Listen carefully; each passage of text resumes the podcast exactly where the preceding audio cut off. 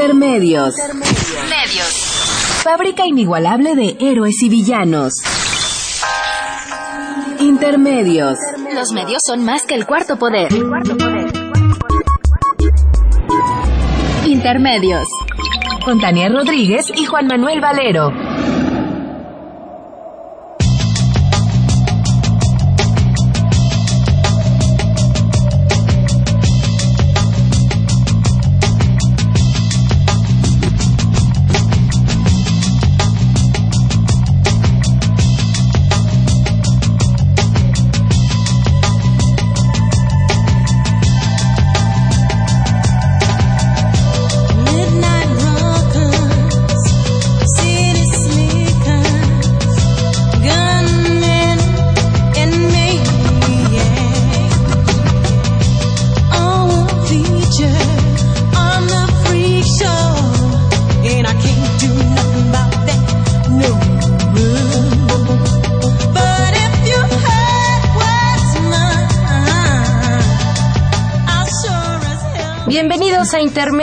Hoy jueves 30 de octubre del 2014. Los saluda Tania Rodríguez en nombre propio y en el de Juan Manuel Valero con el enorme privilegio de hacerlo a través de los micrófonos de Radio.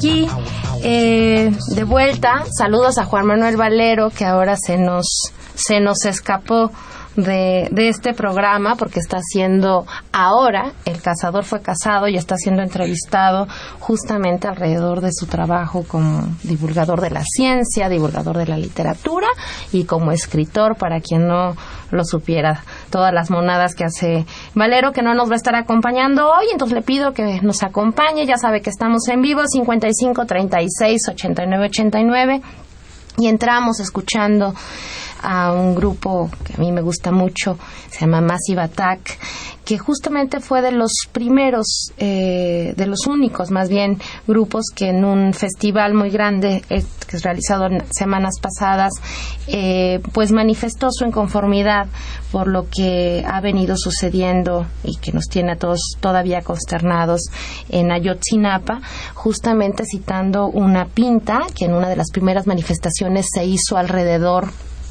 de la fuente esa que está justo donde Reforma se convierte en Avenida Juárez, una consigna que decía pienso, luego me desaparecen. Y han pasado 30 y no más de 34 días y los muchachos siguen sin aparecer.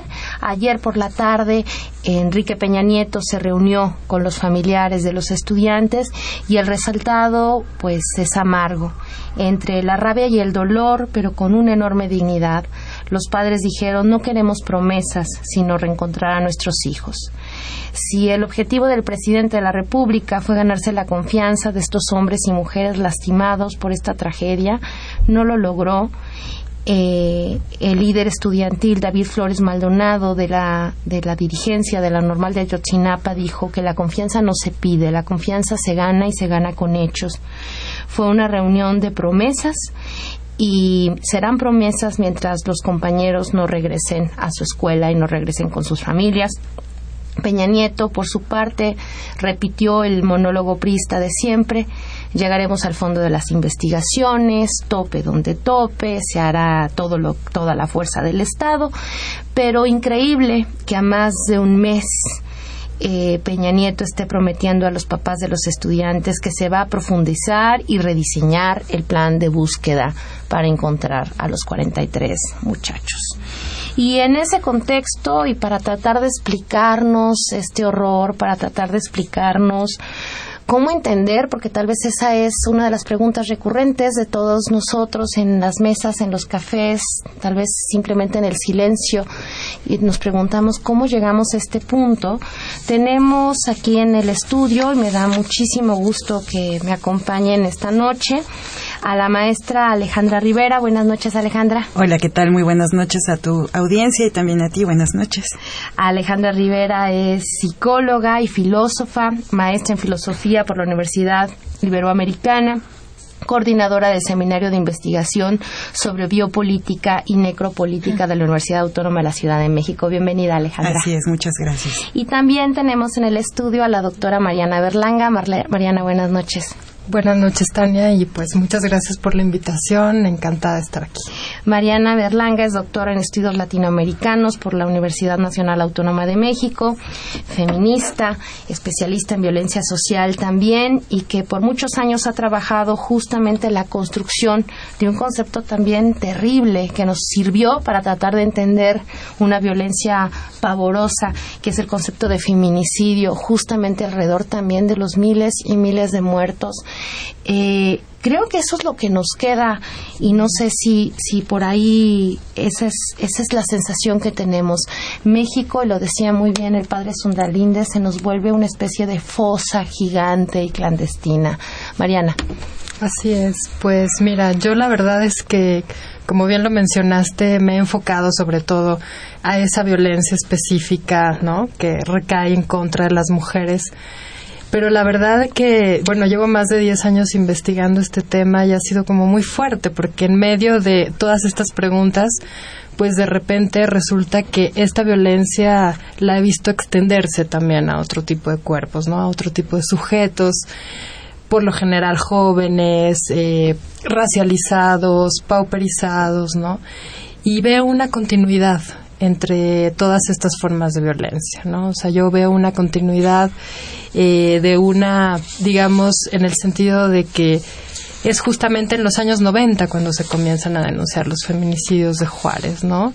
Y creo que ahí nos faltó tener esta indignación, ¿no? O sea, esta indignación que estamos viendo ahorita, porque fue yo, yo digo que ahí es cuando se traspasa esa frontera, cuando surge la violencia como espectáculo, en el sentido de que no nada más se trataba de ultimar a estas mujeres, sino de que estos cadáveres comenzaron a aparecer, ¿no? En el espacio público. O sea, esta cuestión de ostentar la violencia comenzó a volverse una práctica y en ese sentido yo lo que he venido viendo es como esta dimensión expresiva de esta dimensión expresiva narrativa de la violencia donde también están inscritos una serie de mensajes no o sea no solamente la que recae directamente sobre estos cuerpos, sino el mensaje que nos envía al resto de la población. Una de las cosas que quiero recordar aquí es que desde hace más de 10 años las mujeres de Juárez lo dijeron. O sea, si en este momento están matando hacia las mujeres, al rato van a matar a todo el mundo, ¿no? Y si este círculo de impunidad se reproduce, pues entonces lo que nos espera es justamente pues vivir entre fosas, ¿no? Y bueno, y ahora vemos que desgraciadamente sus, sus voces han, bueno, sus predicciones se han cumplido, ¿no?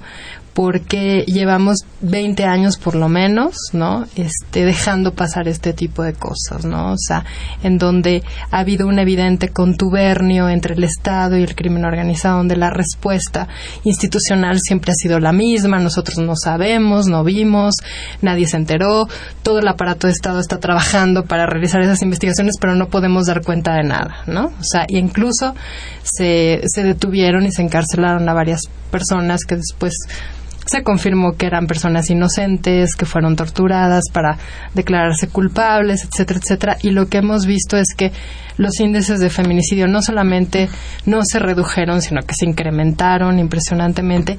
Y sobre todo este fenómeno, ¿no? y yo creo que yo lo vi surgir justamente a raíz de el sexenio de Felipe Calderón cuando se declara la guerra contra el narcotráfico, ¿no? Donde eso pareció justamente una licencia para matar, ¿no? Una, una, un país, eso que se nos vuelve fosa, ¿no? Es impresionante en esta búsqueda de estos 42 43 muchachos han aparecido ya más de treinta y tantos cadáveres en distintas fosas eh, de gente que no estaba siendo buscada, o por lo menos no estaba siendo buscada en términos generales, pero seguramente sí buscada y recordada pues por sus familias y eso significa eh, mucho dolor. Alejandra, ¿cómo vamos aprendiendo a vivir a vivir en esta en esta violencia en este escenario, digamos en una primera en una primera vuelta a este problema? Claro, es que eh, justo como ya venía eh, señalando Mariana, estamos entrando, eh, o ni siquiera estamos entrando, sería necesario ser más precisos. Estamos viendo una crisis que me parece no tiene comparación con ninguna otra crisis, ninguna otra manera de producir terror en épocas pasadas.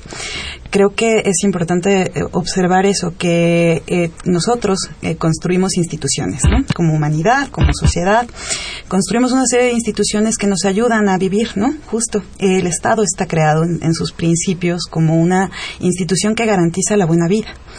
El asunto es qué sucede cuando la buena vida se trastoca cuando la vida se convierte no solo en un asunto a administrar, un asunto a procurar, ¿no? Esto que Michel Foucault ¿no? denominaba, denominaba como biopolítica, ¿no? La administración del cuerpo social, pero también de, de, los cuerpos humanos, ¿no? De los cuerpos individuales. El asunto es que desde hace ya algún tiempo, eh, sobre todo en sociedades pauperizadas, sobre todo en países denominados por la economía como tercermundistas, el asunto dejó de ser la, la vida en tanto administración, sino que se eh, ve un giro en el cual lo que se administra es la muerte. Entonces, eh, toda vez que el Estado tiene que garantizar esto que denominamos buena vida.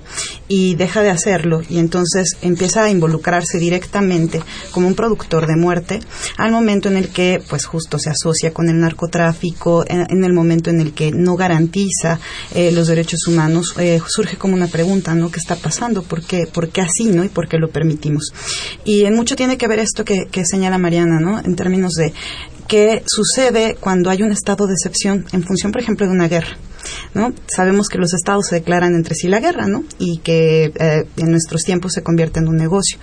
Pero cuando el Estado le declara la guerra a su propio pueblo, ¿no? Porque hay una eh, elucubración, una idea más allá, ¿no? Un negocio que se denomina narcotráfico y entonces se combate a ese ente abstracto, ¿no? Que está en la sociedad, que está infiltrado, que está contaminando al cuerpo, ¿no?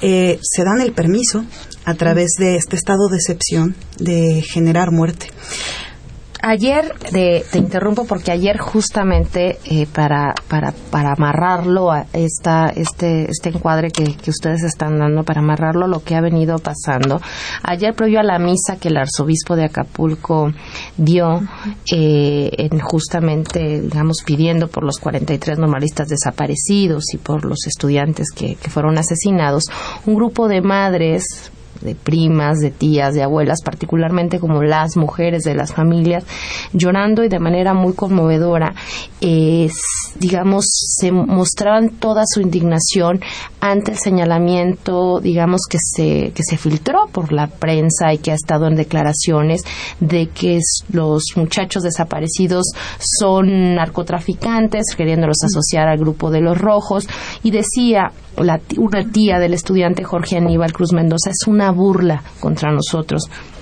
y decía el, un hombre que lo acompañaba que vengan a ver cómo viven estos supuestos narcos del gobierno, los supuestos rojos, que vengan a ver si tienen casas de narco, que se asomen a ver cómo viven. Y esta es una respuesta, digamos, de mucha indignación justamente ante una, ante una filtración o un, un trascendido que parece que legitima que les pase lo que les pase. Ese es uno. Y el otro también habría que decirlo.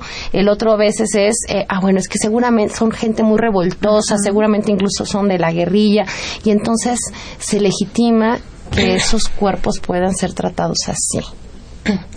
Pues es que justamente hablando de continuidades, eh, lo que a mí me, quedó muy claro desde el principio en el tema del feminicidio era justamente esa estigmatización de las mujeres asesinadas, ¿no? O sea, que incluso las madres de Juárez han tenido que salir a decir, es que se lo juro que mi hija no era prostituta, ¿no? O sea, se lo juro que mi, mi hija no andaba en malos pasos, ¿no? Como a, contar otra vez la historia de la hija porque eh, a partir de esta estigmatización, pues entonces no se investiga, ¿no?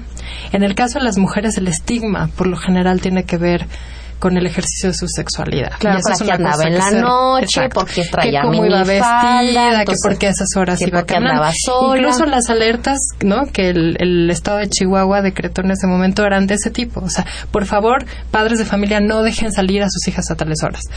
Lo que sucede eh, a partir del 2006, 2007 es que ese bueno, los los hombres jóvenes muertos o asesinados, ¿no?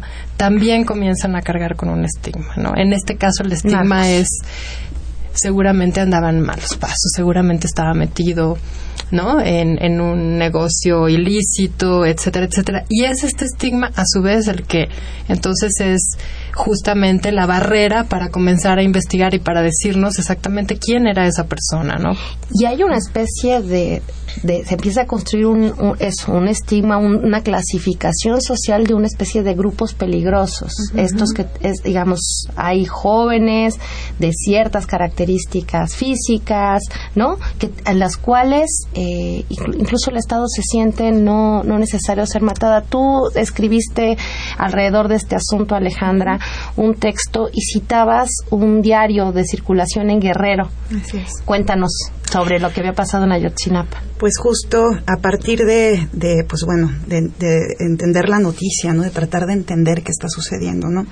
Eh, trato de hacer como un análisis en términos de, biopolítica y necropolítica, pero me doy cuenta que hace falta como un elemento, ¿no? Un, un elemento que tiene que ver con el rostro. En concreto hablo del rostro de Julio César Mondragón, ¿no? Que sabemos todos que fue sollado, vivo, que le sacaron los ojos mientras estaba vivo, ¿no?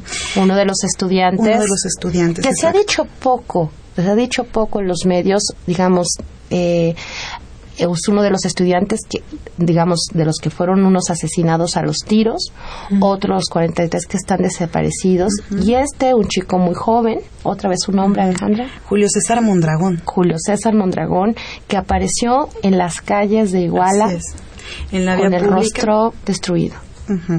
Y pues bueno, es, es conocido, era conocido por sus compañeros normalistas como el Chilango. Él era del Estado de México.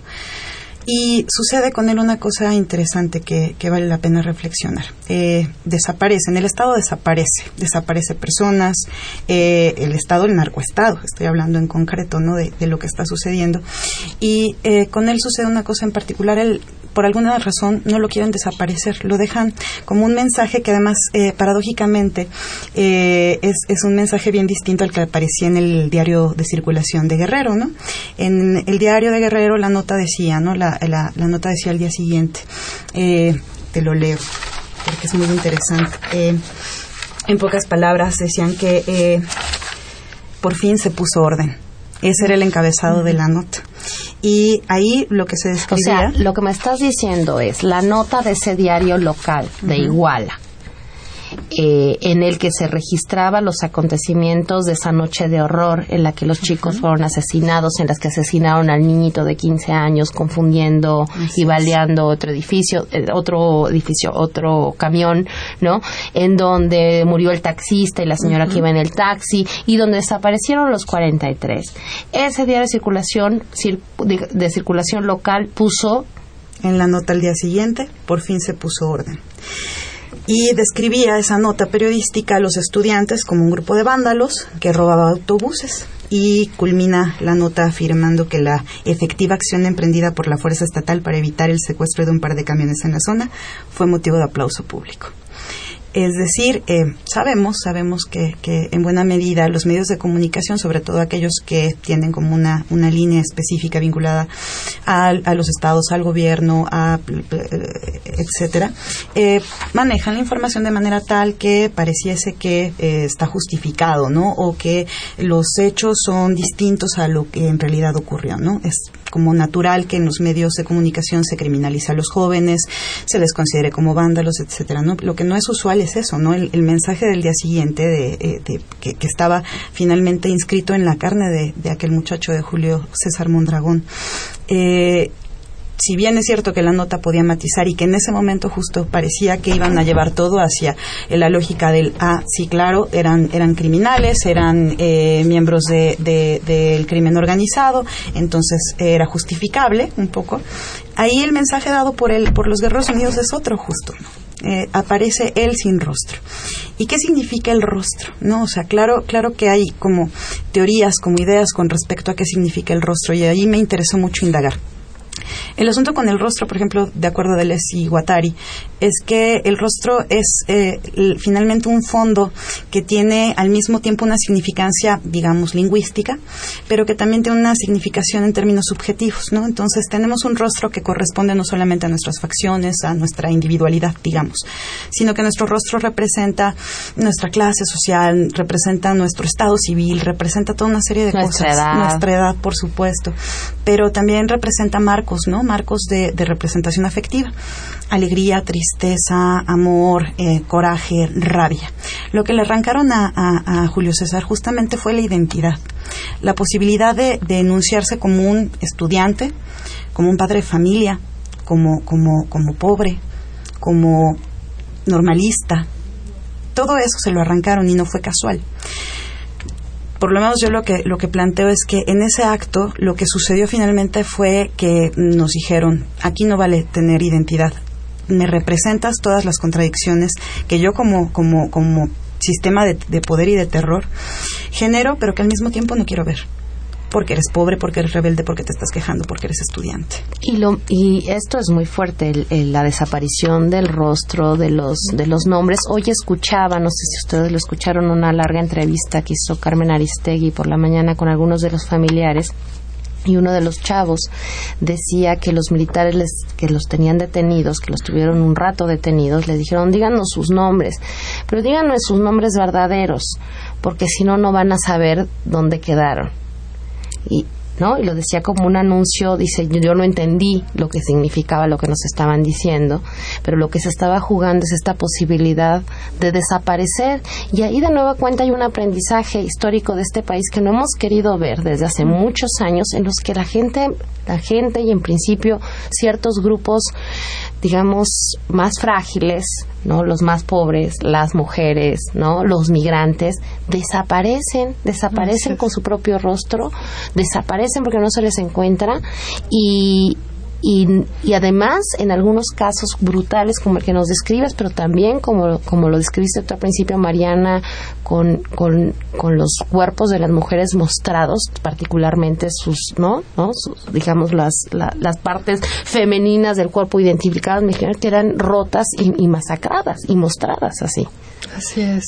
Y justamente veo yo como otra continuidad en estas formas de violencia. Por un lado, el exceso en el mostrar esa violencia, ¿no? Que es como esta dimensión expresiva que está contando Ale, o sea, el rostro desollado, ¿no? De un estudiante frente a la desaparición de 43, ¿no? Entonces es como esa combinación entre lo que se muestra, entre lo que se exhibe, entre lo que se ¿cómo se puede decir? O sea, ahí hay un regodeo, ¿no? Porque también estos medios de comunicación participan, ¿no? Y eso también lo vimos eh, en el tema del feminicidio y bueno, en la guerra desatada por Calderón ni se diga, ¿no? Ahí se volvió común este que nos pasaran imágenes de desollados, descuartizados, encajuelados, etcétera, etcétera, ¿no?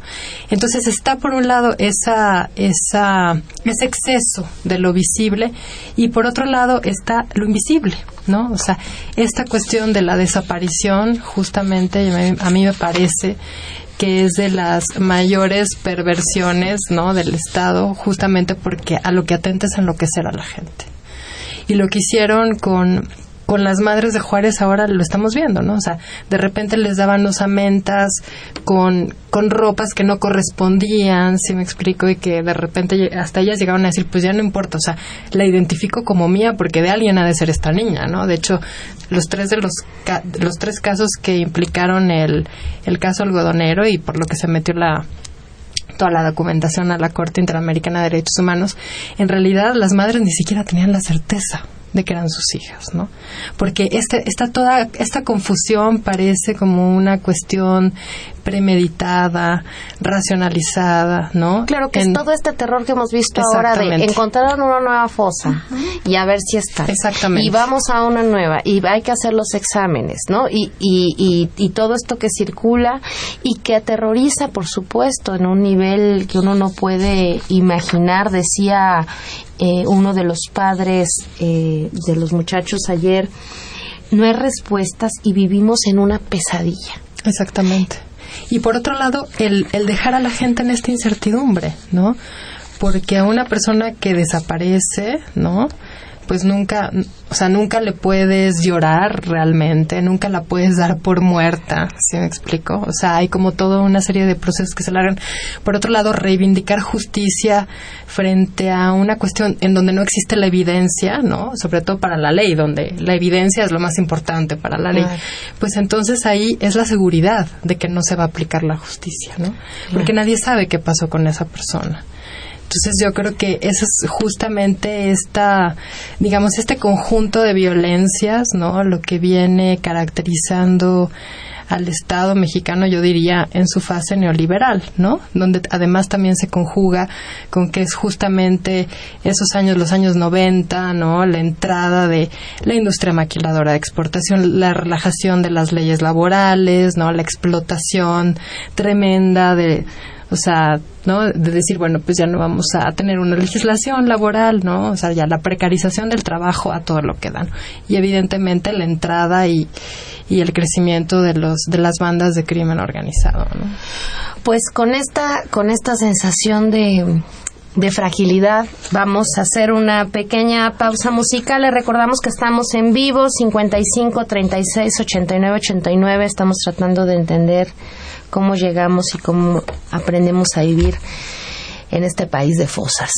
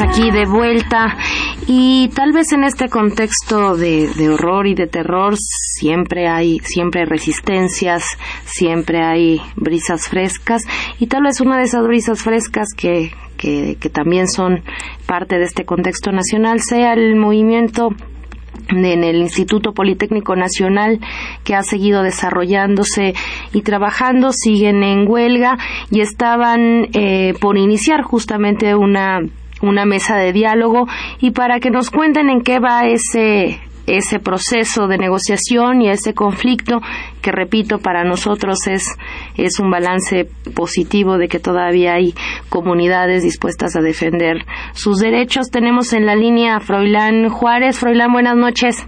Hola, buenas noches, Tania, ¿cómo estás? Bienvenido a Intermedios. Froilán Juárez es estudiante del posgrado en Ciencias, en Arquitectura y Urbanismo del Instituto Politécnico Nacional y miembro de la Comisión de Diálogo, que Froilán se supone que empezaba el diálogo hoy. ¿Qué pasó? Este, oh, mira, pues básicamente, como se dice eh, popularmente, nos dejaron como novia de pueblo eh, las autoridades, teníamos, tenemos preparada para el día de hoy iniciar la mesa de debate entre eh, los representantes del gobierno federal y los representantes que fuimos elegidos de manera democráticamente de eh, la comunidad politécnica. se pretendía que en el auditorio Alejo Peralta de las instalaciones de Zacatenco, del Instituto Politécnico Nacional, mejor conocido como el Queso, o popularmente conocido como el Queso, pudiéramos iniciar la mesa de diálogo el día de hoy. Pero, eh, pues cabe señalar dos cosas. Primero, no tuvimos acceso a las instalaciones, es decir, se nos negó acceso a las instalaciones para poder iniciar este, pues todo lo que se refiere a, programar eh, el evento. Y segundo, tuvimos que improvisar primero eh, ante la explanada, pues una mesa, una conferencia y, este, y unas entrevistas. Ya, eh, y ahí en esa mesa anunciaron, eh, bueno, pues eso, que el, gobierno no llegó. Entiendo que el secretario Chaufet los está citando para el martes. Sí, mira, eh, ayer por la noche, por la tarde-noche, la Secretaría de Educación Pública eh, de último momento hizo una invitación a que nos volviéramos a presentar el día martes en la Biblioteca Vasconcelos. Eh, esto debido a que, bueno, ellos proponen, ellos piensan que si se presentan en las instalaciones del Instituto Politécnico Nacional podría presentarse una situación de vulnerabilidad para los representantes tanto del Instituto Politécnico Nacional como por parte de las autoridades. Este es el, el argumento duro que presenta en el comunicado de la Secretaría de Educación Pública. Vaya, pero ustedes ustedes lograron demostrar que se podían reunir en la calle con el secretario Chong. Por supuesto, nosotros desde que hemos iniciado las manifestaciones hemos demostrado que somos personas civilizadas eh, y además hemos demostrado que estamos abiertos a diálogo. El, el acontecimiento que surgió en la primera marcha que tuvimos nosotros muestra cómo nosotros le pedíamos al, a Osorio Chong que se presentara ante nosotros y que dialogáramos, ¿no? Entonces, lo que es importante señalar es primero que nosotros somos unas personas civilizadas y no podemos de ninguna manera representar ningún peligro para nadie. Segunda, que siempre hemos estado dispuestos al diálogo para retomar las actividades en el Instituto Politécnico Nacional, que es nuestra principal eh, fuerza, ¿no? Que es este, nuestro principal eh, sentimiento. Lo que queremos es regresar a clases de manera concreta a la brevedad posible. Pues en eso confiamos, Froilán. ¿Cómo va la huelga? Mira, la huelga en términos este, gran, en gran alcance tenemos al día de hoy 44 días ya de paro de actividades en todas las instalaciones del Instituto Politécnico Nacional. Lo que la huelga ha germinado ha sido eh, realmente sorprendente para la comunidad politécnica. Hemos demostrado que tenemos la capacidad de organización, hemos demostrado que además seguimos niveles de, de organización en el que todos tienen una voz como parte de la comunidad estudiantil. Eh, la huelga además nos ha unido como grupo y además, como bien lo mencionas, en, se nos ha tomado como eh, un movimiento que ha marcado, que está marcando historia inclusive, ¿no? Recordemos que el Instituto Politécnico Nacional es, este, es una escuela en la que difícilmente se presentan este tipo de situaciones. Pues sí, efectivamente un, un proceso muy interesante, 44, 44 días más, digo, de días de huelga, pero en, en un horizonte interesantísimo, Froilán, de construir incluso el paso a la autonomía de la que es sin duda pues junto con la UNAM pues los referentes en la educación superior de este país así que qué van a hacer el martes van a van a evaluar si asisten cómo están cómo están tomando la decisión para darle seguimiento a esto mira de manera puntual nosotros como representantes somos la voz de la comunidad es decir nuestro trabajo básicamente es poder presentar ante la sociedad la voz que emana de la comunidad politécnica. Para que nosotros podamos presentarnos el próximo día martes, como lo propone la Secretaría de Educación Pública, se tiene que consensuar con toda la comunidad. Esto se va a hacer a través de asambleas locales en todas las instalaciones de las escuelas del Instituto Politécnico Nacional y posteriormente se debe de llevar esta información vertida de cada una de las instituciones, de las partes de la institución, a la Asamblea General. Posteriormente, claro, esto además va a llevar a las mecánicas en las que podamos actuar ante los hechos que están pasando. Una vez que lleguemos a la Asamblea General, la Asamblea General tiene que consensuar con todas las escuelas, ¿no? Recordemos que son también 44 escuelas. La, eh, mira, es un día curioso. Este, 44 día 44 y escuela 44. Y con, con, las 44 escuelas. Eh, y se tiene que llevar, que se tiene que llegar a que todos estemos en la misma línea una vez que hayamos decidido a partir de las asambleas locales y posteriormente a partir de la asamblea general, se va a tomar una decisión de cuál va a ser eh, nuestra postura ante la propuesta que nos vuelve a hacer la Secretaría de Educación Pública. Eh, es importante también que señala que pues nosotros siempre hemos estado abiertos al diálogo, ¿no? Y yo creo que la comunidad politécnica en general ha demostrado eso Así que te podría decir que es muy probable que estemos eh, muy cercanos a restablecer la mesa de diálogo, ¿no? Porque pues, como te lo reitero, necesitamos que necesitamos regresar a nuestras actividades académicas con urgencia. Muy bien, Froilán, pues estaremos muy atentos a cómo se van desarrollando las cosas y les deseamos toda la suerte porque estamos convencidos de que le vaya bien al movimiento de los estudiantes politécnicos, es que le vaya bien al Politécnico y es por lo tanto que le vaya bien a la educación superior de este país. Así que muchas gracias por hablar con nosotros esta noche, Froilán. Muchísimas gracias a ti, muy buenas noches a tu auditorio. Eh, quisiera nada más puntualizar una cosa. Eh, nosotros vamos a tener planes de acción en los próximos días. El día de mañana vamos a participar en una marcha que va a salir de las instalaciones de aquí, de la Plaza Roja que se le conoce, que es justamente la plaza que está afuera. ¿Dentro del plan de acción de la interuniversitaria? Exacto, y vamos a marchar, la interuniversitaria va a marchar desde aquí a las 4 de la tarde hasta la Secretaría de Gobernación. Eh, en demanda de justicia de, de Ayotzinapa por supuesto. Muy bien, pues pues muy bien porque te digo que, que les vaya bien nos hace que les vaya bien a todos. Mucha suerte, Froilán. Muchísimas gracias, muy buenas noches. Hasta luego, buenas Hasta noches. Luego. Pues interesantísimo este este proceso en el Politécnico y, y lo decíamos, se construyen estos estos horrores y este y este y este terror pero también siempre se generan las resistencias y se generan pues muchos procesos también de construcción social. Y ahí valdría la pena y, les pregunto eh, ha pasado de todo en este país, lo del campo, o sea, si empezamos desde los feminicidios y, y, estos cuerpos mostrados hasta pues los migrantes y las escenas terribles de San Fernando, hasta cabezas rodando por discotecas, granadazos en plazas públicas, eh, cuerpos colgando en puentes peatonales en distintas partes del país y asesinatos de todo tipo. Y esto de Ayotzinapa eh, conmueve y simbra, y simbra particularmente un sector que es a los universitarios. Me gustaría escuchar su, su reflexión sobre, sobre qué pasó, sobre qué, por qué Ayotzinapa está, está construyendo también estas resistencias. ¿Quién quiere empezar? Alejandro Mariana.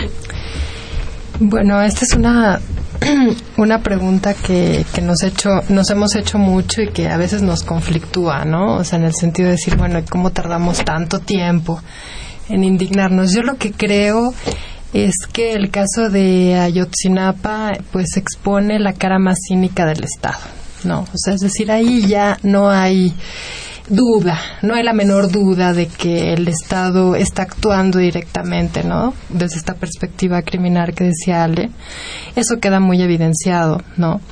Y yo creo que en, los, las anteriores eh, etapas, pues justamente el Estado hacía, había sido como muy exitoso en el sentido de siempre privatizar, ¿Sí me explico? Privatizar todos los casos. Entonces, bueno, a ti te mataron a una hija, bueno, señora, tiene que ir a denunciar.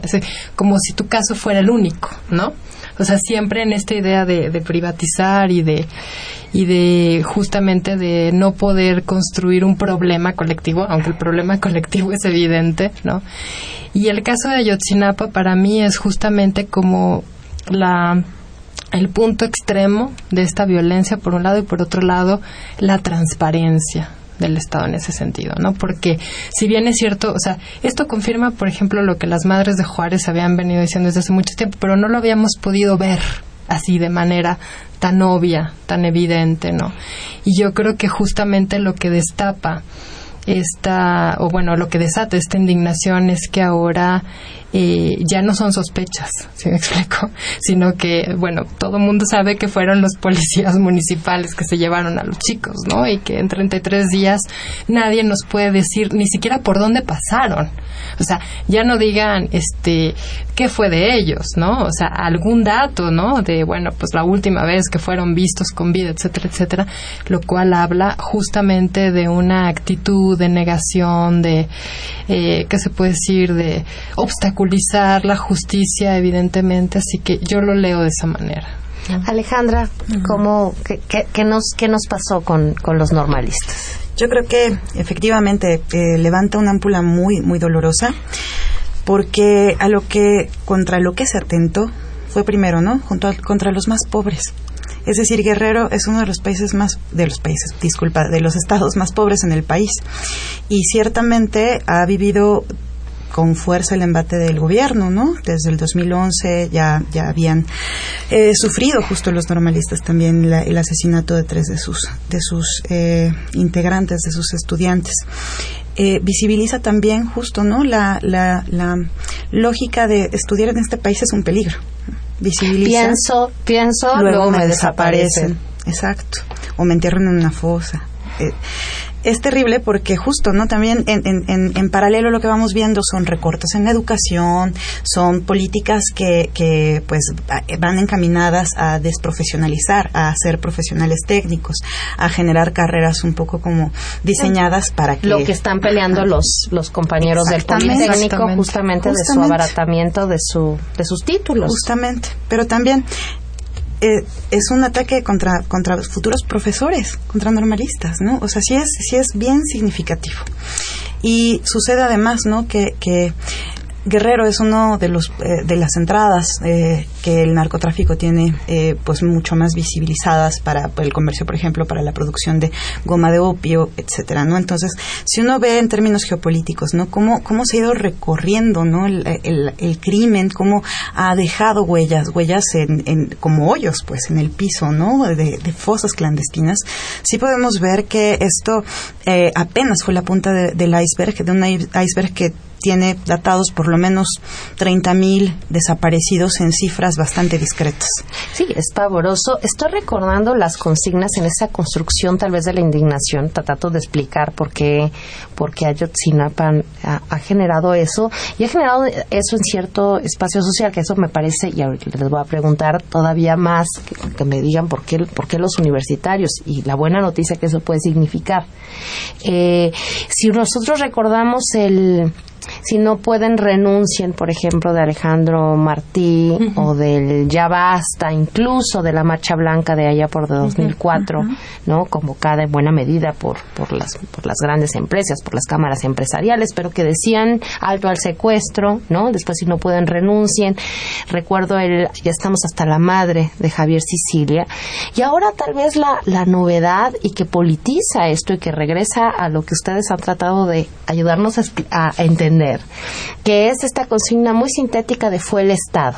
Si, si todo mundo recordamos la foto de esta movilización importante del miércoles pasado que se, que se pinta en, en, la plancha del Zócalo diciendo fue el Estado. Y ahí hay un salto cualitativo en la explicación que los ciudadanos se dan de sí mismos y no es menor que lo hagan los universitarios.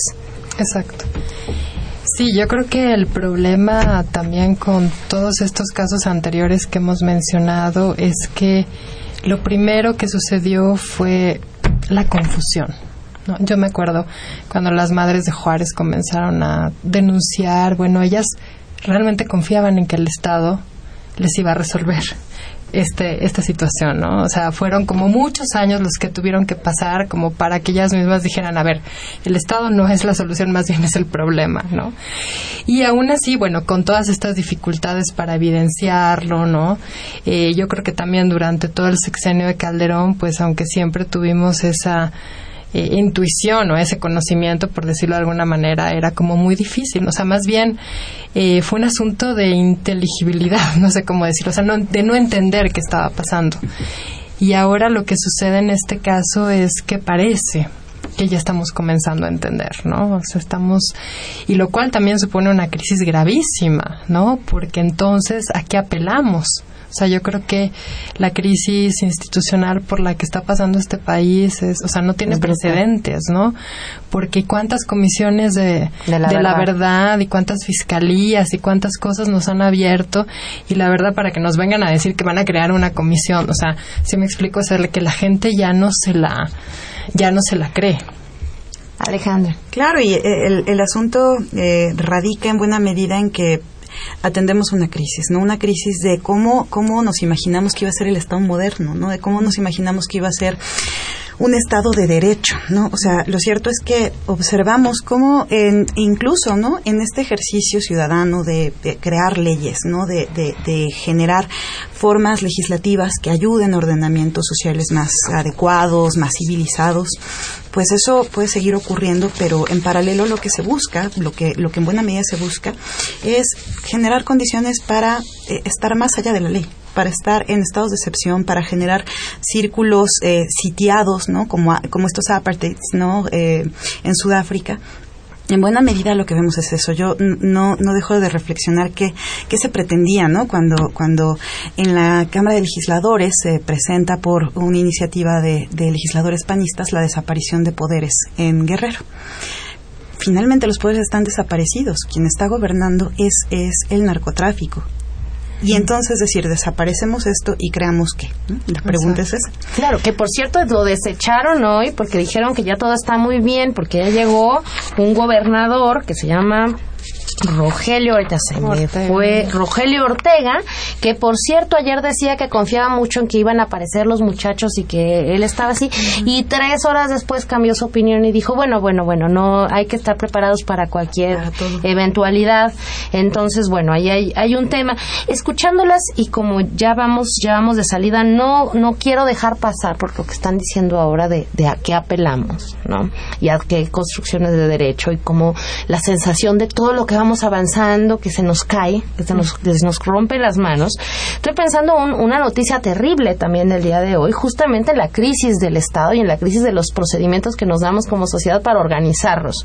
Hoy, como ustedes seguramente saben y como ustedes seguramente ya también escucharon en los medios eh, quienes nos escuchan, la Suprema Corte de Justicia rechazó las consultas que habían presentado Morena y el PRD sobre la reforma energética bajo el criterio de que eh, estos temas son temas asociados a eh, los ingresos y los gastos del Estado y que entonces está prohibido que nos pregunten y les voy a leer la pregunta propuesta para que volvamos a dimensionar el tamaño, digamos, de la, de la majadería que esto significa. La pregunta es si estás de acuerdo o no en que se otorguen contratos o concesiones a particulares, nacionales o extranjeros para la explotación del petróleo, el gas, la refinación, la petroquímica y la industria eléctrica. Eso Hoy la Suprema Corte de Justicia, el máximo tribunal del país, ha decidido que no tenemos derecho a preguntarnos eso y no tenemos derecho a preguntarnos y que pues unos deciden y otros no. Y yo siento que algo de despojo y algo de invisibilización y algo de que nos quitan también hay en esto.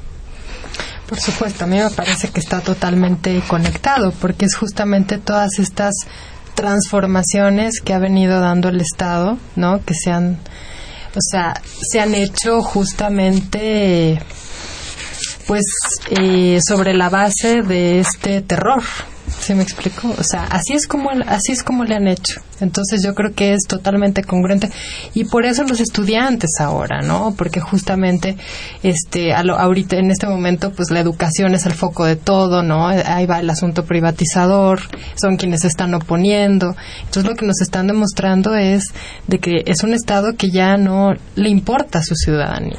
Ale, nos quitan el rostro, nos quitan el petróleo, nos quitan yo lo único que espero nos quitan, nos quitan el poder de decisión. Lo único que espero, sí, claro, también, ¿no? Yo lo único que espero es que no nos quiten la posibilidad de seguirnos indignando. Eh, yo, yo estoy bien convencida de que tenemos que cuestionarnos muy seriamente a quién le sirve el Estado, ¿no? En términos de obviamente ya no le importa consultar a la ciudadanía. El Estado tal y como está ahora. Sí, sí. No hay que consultar a la ciudadanía. ¿A quién consultamos? A los empresarios, por ejemplo, ¿no? A la Coparmex. Entonces, ¿a quién le, ¿de quién es interés, no? Que la reforma energética funcione de tal o cual manera, ¿no? Entonces, consultemos con esos, ¿no? Y por el otro lado, consultemos a, a, una empresa, porque tenemos que empezarla a ver así, como una empresa que además funciona perfecto porque funciona en los, en los, en los márgenes de la legalidad, el narcotráfico, ¿no? Entonces, si entendemos que, que el Estado funciona como, como una especie ahí de garante para que la empresa siga vendiendo, para que siga produciendo. No nos está resolviendo mucho problema ya. Nos está generando. Exacto. Y yo, yo justo... De hecho, le estorbamos, ¿no? O sea, hay vidas que le estorban al Estado, ¿no? Y es una Sí, vidas que son sacrificables, simplemente que no importa si, si están vivas o, muera, o, si mueren. De hecho, la muerte también se convierte en una empresa, el momento en el que tú en una guerra anuncias, ah, pues sí, voy a hacer una operación estratégica, ¿no? Para incidir en tal o cual país que tiene un mal gobierno. Entonces vamos a ser los democráticos para que puedan comprar libremente, ¿no? Cosas por el estilo. Yo, yo quería leerte solo un pedacito del texto que trabajé, lo presenté en un encuentro regional de, filosofía en Culiacán hace unos días y que plantea como esta pregunta de qué va a pasar con el rostro de México, ¿no? También entendido como una forma de rostro. El paisaje de México, el rostro de México se ha convertido en un verdadero rostro del horror en el agujero negro y sangrante de una fosa clandestina que no conoce límites, en el no lugar de vaciamiento que amenaza con devorarnos a todos. Si el caso concreto de México sirve para algo, es como muestra de que el régimen necropolítico no escatima recursos al momento de darle muerto a su propio pueblo. Si hoy no somos capaces de observar que todos y cada uno de nosotros estamos expuestos a una vida precaria y a una muerte que puede ser dada por un régimen de poder que ya ni siquiera se reconoce como Estado, entonces no podremos observar en su justa dimensión el rostro del horror que se dibuja en la cara de nuestros padres, de nuestros hermanos y de nuestros hijos. Y quizás mañana ya no habrá nadie que se compadezca de nuestro dolor. Claro, durísimo, Alejandra, el, el la capacidad y, y eso es lo única, la única buena noticia de este lugar de horror es que hay mucha gente que sigue indignándose y que qué bueno que esos que se indignan sean también pues los, los más jóvenes, los, los en este contexto más, más preparados y que en los próximos años pues tendrán en sus manos también este país que son los universitarios. Así que dentro de todo eso ¿no? Qué bueno que podemos seguir, seguir acompañándoles. Vamos a darle lectura a algunas de las llamadas. Ustedes van comentando. Rosa Ballesteros nos dice, la cara de compungido que puso Enrique Peña Nieto es falsa, porque no estaba maquillado, está maquillado, solo es una cara de hipocresía. Espero que los padres de Yotzinapa no le crean y se mantengan hasta las últimas consecuencias. Y es, es esto, es el, es, es el rompimiento de todo lazo de confianza, ¿no? Luis Medina, de la Gustavo Amadero, gracias. Dice, ver el zócalo repleto el domingo pasado demostró que aún hay un que Andrés Manuel López es un líder del pueblo, que Morena nos da ánimos y nos llena de esperanzas para la conquista del 2015, pues pues así le fue efectivamente un zócalo lleno. Yo debo decir muy sorprendida del, del tamaño de la movilización del domingo y pues así también eh, ha habido un, golpeteo fuerte a, la figura de Andrés Manuel López Obrador en estos días. Fíjate cómo, cómo es interesante que la pregunta en el aire por los medios de comunicación sigue siendo si marchar sirve, si marchar en realidad no entorpece vete tú a saber, el asunto es que reúne un afecto y ese afecto es justo la rabia, la digna rabia, ¿no? Claro, es decir, sigue, dicho de otra manera, sigue, sigue valiendo la pena estar juntos, vernos la cara saber cuántos somos los que estamos indignados. Por cierto, la próxima movilización, lo dijo el compañero con el que hablamos del el Politécnico, la interuniversitaria, en, justamente en su plan de acción de apoyo a, al pedir justicia a Yotzinapa, llama a marchar el próximo, a una jornada el próximo 5 de noviembre, entiendo. Y yo creo que una buena un buen sector de la población todavía se tiene que quitar ese prejuicio, ¿no? Porque si bien hay mucha gente indignada y que se está manifestando, no olvidemos que hay otro sector que todavía se, o sea, parece que se asombra más o se indigna más por las protestas, ¿no? Que por los propios asesinatos. Y que por las causas. Que por las causas, eso me parece fuertísimo, ¿no? Claro. Bueno, pues increíblemente se nos fue el tiempo muy, muy, muy rápido. Eh, muchas gracias, Mariana Berlanga por estar esta noche no, pues muchas gracias a ti, un placer haber estado aquí y conversar en este diálogo tan rico que hasta parecía que lo traíamos ensayado. Ah, y Alejandra Rivera, muchas gracias. Ay, muchas gracias a ti, también a tu auditorio. Les agradecemos mucho la invitación y pues hay que seguir resistiendo. Resistiendo y horrorizándonos, que el horror, como tú decías, no nos no nos apague la capacidad de indignación. Pues estuvimos en los controles técnicos, como siempre, don Humberto Sánchez Castrejón, en la producción Gilberto Díaz en los micrófonos, yo solita hoy, pobre de mí. No, muy bien acompañada hoy. Desde aquí un beso a Juan Manuel Valero donde esté, lo extrañamos mucho y nos escuchamos el próximo jueves a las 8 y 5 para seguir platicando aquí en Intermedios. Muchas gracias.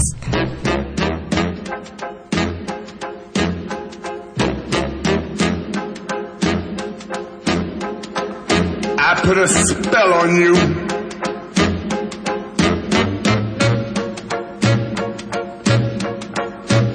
Because you're mine.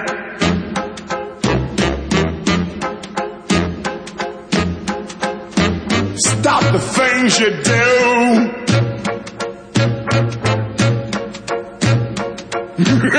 What's up?